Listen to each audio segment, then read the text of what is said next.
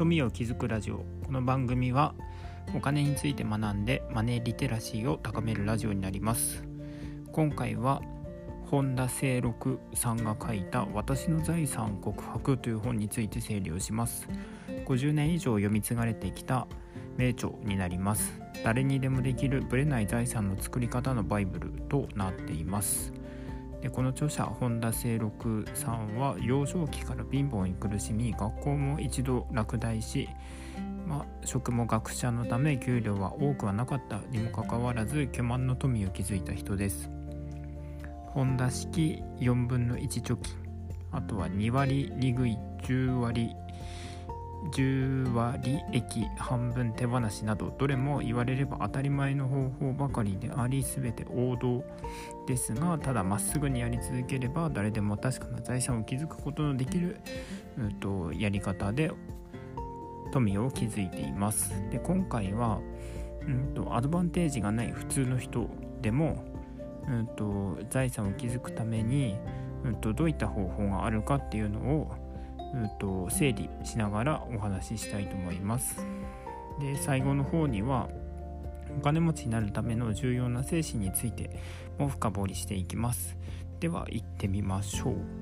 まずは普通の人が財産をどのように築いていけばいいのかということです。結論から言いますとお金を貯めてそして投資をするという、まあ、シンプルなものになります。まあ、目新しいすごい手法があるかと思った人は残念でした。でこの著者の本田氏本田さんはお金を貯める時は本田式4分の1貯金っていう方法を推奨しています。でどういった方法かというと収入の4分の1を強引に貯金してしまおうというものです。収入が100あったら25は貯金して75で生活をするっていうようなイメージです。で臨時収入とかがあればそれはそのままそっくり貯金へ回します。で4分の1って聞くと結構なる額になるので無理だよって人もいるかもしれません。ただ普通の人だから普通の人がやってない方法を取っていくしかありません。でまあちなみによく家計簿をつけることから始めましょうっていう教えお金について学んでいくとそういった教えもありますがなかなか続かないです。ただ4分の1貯金をしようと思ったら家計簿は必然的につけざるを得ません。とにかく4分の1をまずめましょう。で次に、まあ、投資お金の増やし方ですね。でお金の増やし方は貯金を雪だるまの芯にしてまあ山林と株に投資せよと本にはあります、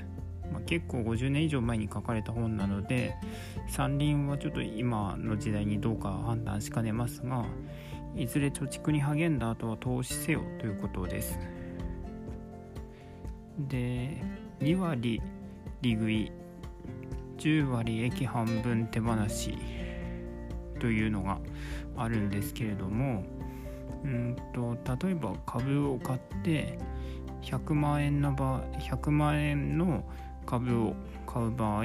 100万円を用意して、うんと、2割の利益が出たら確実に利害利食いをして預金をするっていう方法です。まあ堅実に、うんと、利確して貯金を増やしていくっていうことです。でそれが利割2割利食いですね。でその他にも保有株の価値が上昇して2倍以上となった場合は半分を売って預金に戻し半分はそのホールドするっていう手法をとっていました。でまあ2倍になったってことは元本は回収して利益の分だけで株を運用してるっていうようなイメージですね。で株が値下がりした場合は無理のない範囲で塩漬けにして値上がりを値上がりするのを待つっていう考え方をしていたようです。で投資の時期は明確で一貫して不況時に大胆に投資をして公共時は、えっとまあ貯蓄に励んでいたということのようです。でお金持ちの重要な精神ですが、まあ、質素倹約に努めつつ払うべきところではきちんと払う。であとはつまらない男気を出して保証人にはならないこと。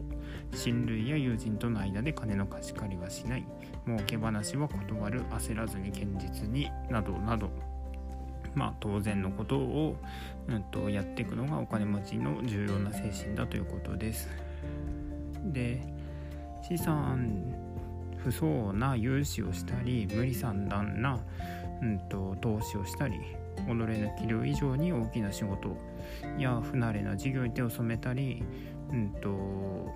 まあ、とにかくいたずらに成功を焦ったり現実を書くに至った人っていうのは失敗するということを話、うんと、本で言っています。でまあ今回はもう終わりにしたいと思いますがこのラジオにある富を築く方法っていうのはまあある程度形が見えてきたんじゃないかなと思います。結局富を築くにはきちんと種銭を貯めて投資をするっていうことが、まあ、普遍の心理原則のようですね。